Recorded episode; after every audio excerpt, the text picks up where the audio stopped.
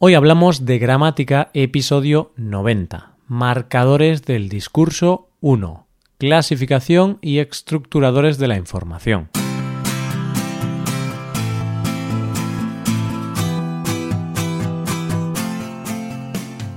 Bienvenido a Hoy Hablamos de Gramática, el podcast para aprender gramática del español cada semana.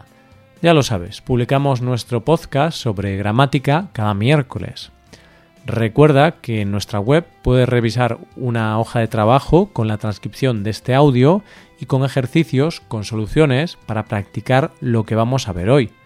Estas ventajas están disponibles para los suscriptores premium Hazte suscriptor premium en hoyhablamos.com.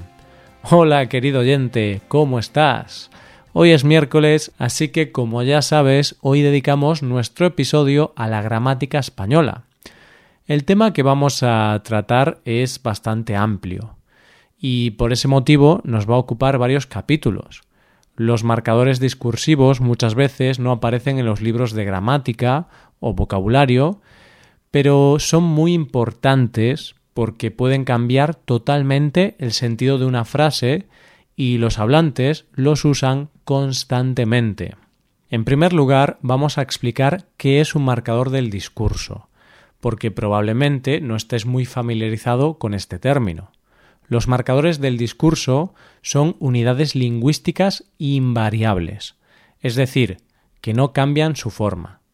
Además, no realizan ninguna función sintáctica dentro de la oración, ya que su función es discursiva o textual. En otras palabras, usamos los marcadores discursivos para unir partes del texto y no oraciones. Empieza a tener sentido, ¿no?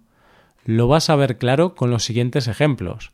De hecho, ya hemos utilizado algunos en la explicación anterior. Y, o, pero, además, incluso, es que, por qué, aunque, ahora que, sin embargo, claro que, por cierto. Oye, una cosa.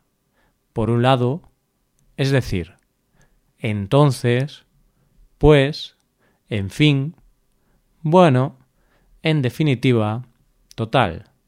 Pues nada. Primero, segundo, ¿entiendes? ¿Eh? ¿No? Ahora sí, ¿verdad? Los marcadores del discurso son todas estas palabras que nos ayudan a conectar las diferentes partes del texto y que nos permiten hablar fluidamente. Todo esto es necesario para conseguir la cohesión. Es un grupo muy amplio y heterogéneo, es decir, podemos encontrar palabras de diferentes categorías en el grupo. Por este motivo, los clasificamos según su función. Un rasgo propio de los marcadores discursivos es que generalmente tienen una entonación especial, es decir, hacemos una pequeña pausa cuando los utilizamos. En la escritura, esta entonación se refleja utilizando, en muchas ocasiones, el marcador entre comas. Lo puedes ver más claramente en estos ejemplos. Me ha gustado la película. Sin embargo, esperaba más. Por un lado, le creo. Por otro, pienso que sigue siendo culpable. Vamos a ver las diferentes categorías con algunos ejemplos. Los marcadores del discurso se dividen en las siguientes categorías. Estructuradores de la información, conectores, reformuladores, operadores argumentativos y conversacionales. En la transcripción del episodio puedes ver un cuadro resumen. Con ese cuadro resumen podemos comprender cuál es la función de todas estas expresiones y cómo podemos clasificarlas, lo que nos ayudará a comprender mejor sus significados. Conocer estas palabras hará que te sientas mucho más cómodo a la hora de hablar y escribir, ya que tienen un valor práctico muy alto. Es decir, el sentido de lo que el hablante dice puede cambiar al usar uno de estos marcadores. En este primer episodio vamos a trabajar los estructuradores de la información, que se dividen en otros tres grupos. ¿Quieres ver a los marcadores en acción? Vamos a ello. Estructuradores de la información.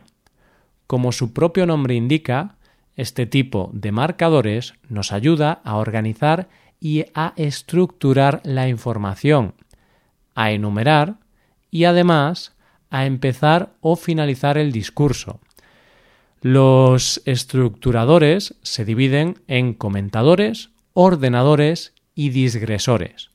Vamos a ver para qué se utiliza cada uno de ellos y algunos ejemplos. Comentadores. Introducen un comentario respecto a lo previamente dicho. Son muy comunes a nivel oral. Pues, va María y me dice que no quiere ir al cine. Así que le he contestado, pues vale, voy yo sola, ya ves qué problema, tú te lo pierdes. Pues bien, ¿te conté que me llamaron para hacer una entrevista? Pues bien, hoy me ha llegado un email diciendo que me han cogido. Dicho esto, quería hablar contigo sobre tus problemas en el examen anterior. Dicho esto, espero que ahora te esfuerces más. Ordenadores. Ordenan la información en diferentes partes. Este tipo de conectores son más comunes en la lengua escrita, pero también, por ejemplo, en una exposición oral. En primer lugar, en segundo lugar, en tercer lugar. Hacer una tortilla es muy sencillo. En primer lugar, necesitas huevos, patatas y aceite. En segundo lugar, una buena sartén, y en tercer lugar, buena habilidad para girar la sartén. Por una parte, por otra parte. Tengo que repetir curso este año.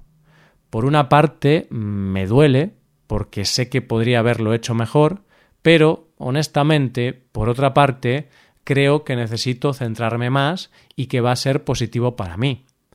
Por un lado, por otro. Por un lado, me ha dicho que quiere que vaya al viaje con él, pero por otro sé que no se sentirá cómodo, así que no sé qué hacer. Disgresores. Introducen un comentario paralelo, es decir, una nueva información. Muy prácticos para empezar un nuevo tema sin ser bruscos o maleducados. Por cierto, ayer vi a María con Carlos por el parque y, por cierto, Carlos se ha casado. A todo esto. Tiene razón, sí, voy a cuidarme más y hacer más deporte. A todo esto, ¿qué ha sido de Carmen? ¿Has vuelto a verla por el gimnasio? A propósito. Luis, hoy llego tarde.